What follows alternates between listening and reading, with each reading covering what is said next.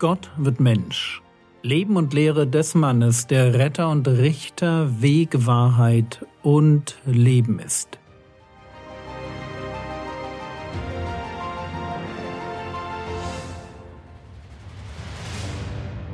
Episode 330 Jesus geht auf dem See Teil 1 Die Speisung der 5000 ist vorbei. Jesus spürt, dass die Volksmenge jetzt mehr will. Sie will ihn zum Volkshelden, zum Anführer einer nationalistischen Bewegung, zum König machen. Und das ist überhaupt nicht, was er will. Deshalb zieht er sich zurück. Aber noch bevor er sich zurückzieht, schickt er seine Jünger weg.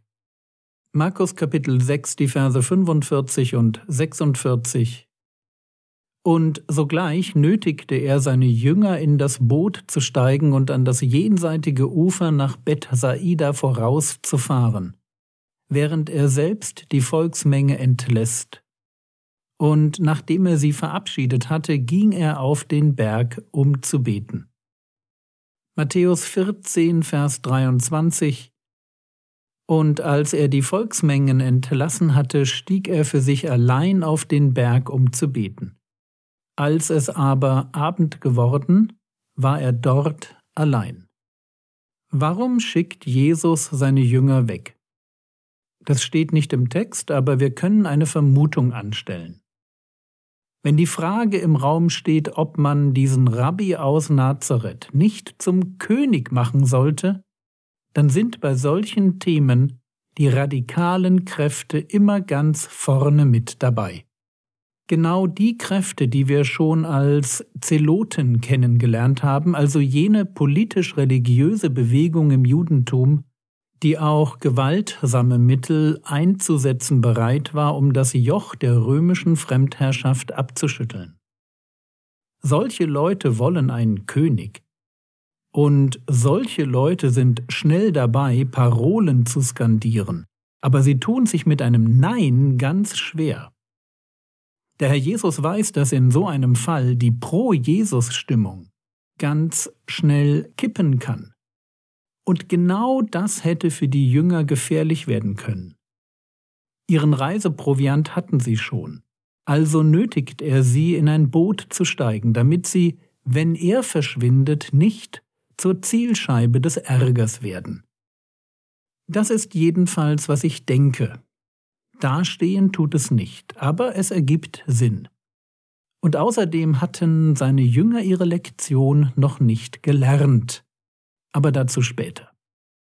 Jesus sitzt also auf dem Berg. Und er schaut aufs Wasser. Und er sieht, wie seine Jünger Probleme bekommen.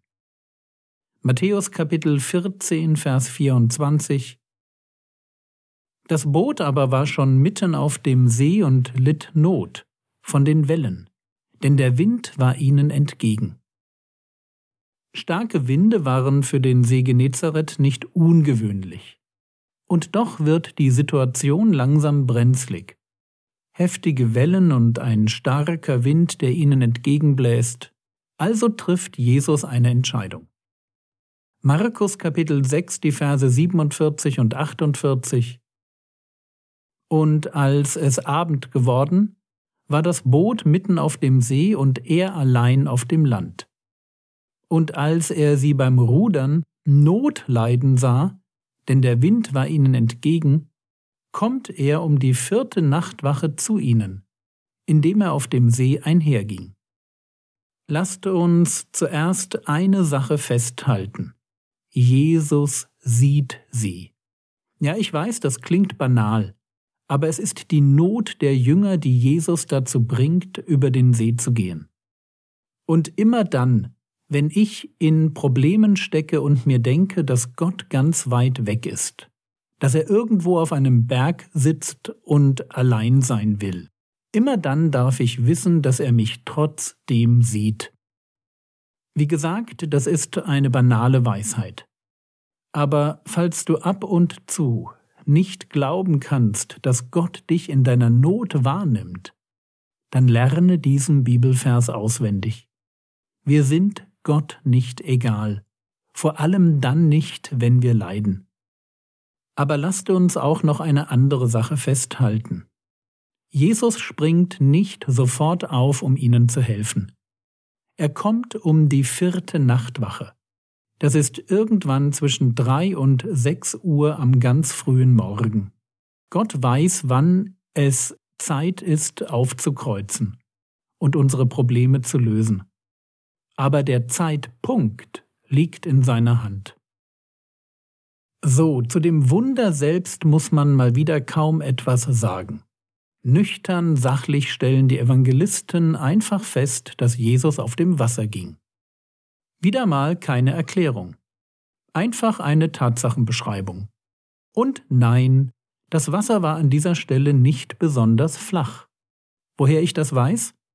Erstens sind die Jünger gleich ganz schön erstaunt. Das wären sie aber nicht, wenn ihr Rabbi durch flaches Wasser warten würde. Zweitens ist die Stelle tief genug dafür, dass ihr Boot schwimmen kann. Drittens ist es dort so tief, dass Petrus, der aus dem Boot aussteigt, untergehen kann und von Jesus gerettet werden muss. Und außerdem befinden wir uns dem Text nach mitten auf dem See. Jesus kommt über den See.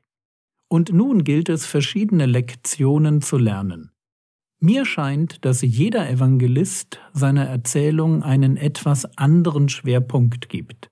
Fangen wir also mit Markus an. Markus Kapitel 6, die Verse 48 bis 51.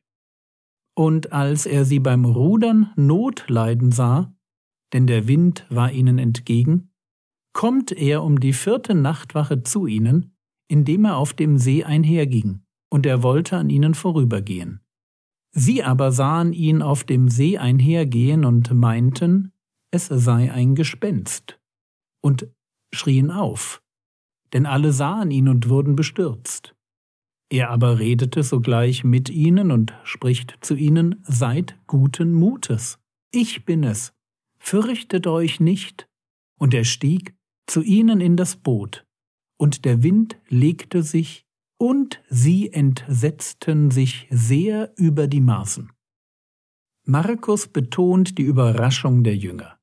Mitten in der Not rechnen sie nicht damit, dass Jesus zu ihnen kommt.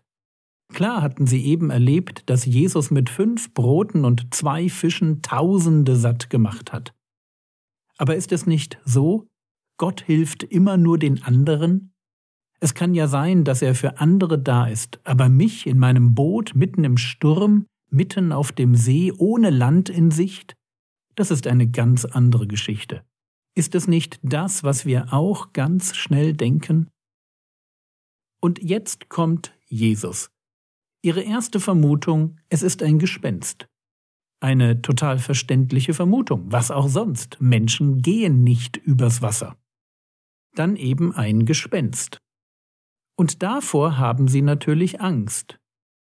Zum Sturm, dem Wind und der Erschöpfung jetzt auch noch ein Geist, na klasse. Gut, dass Jesus sie beruhigt. Seid guten Mutes, ich bin es, fürchtet euch nicht. Nun das eigentlich Interessante. Jesus steigt in das Boot, der Wind legt sich, aber sie hören nicht damit auf, sich zu fürchten. Es heißt im Text, und sie entsetzten sich sehr über die Maßen. Frage, wovor haben die Jünger hier so große Angst? Der Sturm hat sich doch gelegt, das Gespenst sich als ihr Rabbi erwiesen. Warum entsetzen sie sich immer noch über die Maßen? Und die Antwort ist gar nicht nett. Markus Kapitel 6, Vers 52 denn sie waren durch die Brote nicht verständig geworden, sondern ihr Herz war verhärtet. Auf der Ebene der Emotionen wird sichtbar, dass sie ein viel tieferes Problem haben. Und das ist eine ganz spannende Sache. Aber die schauen wir uns genauer in der nächsten Episode an.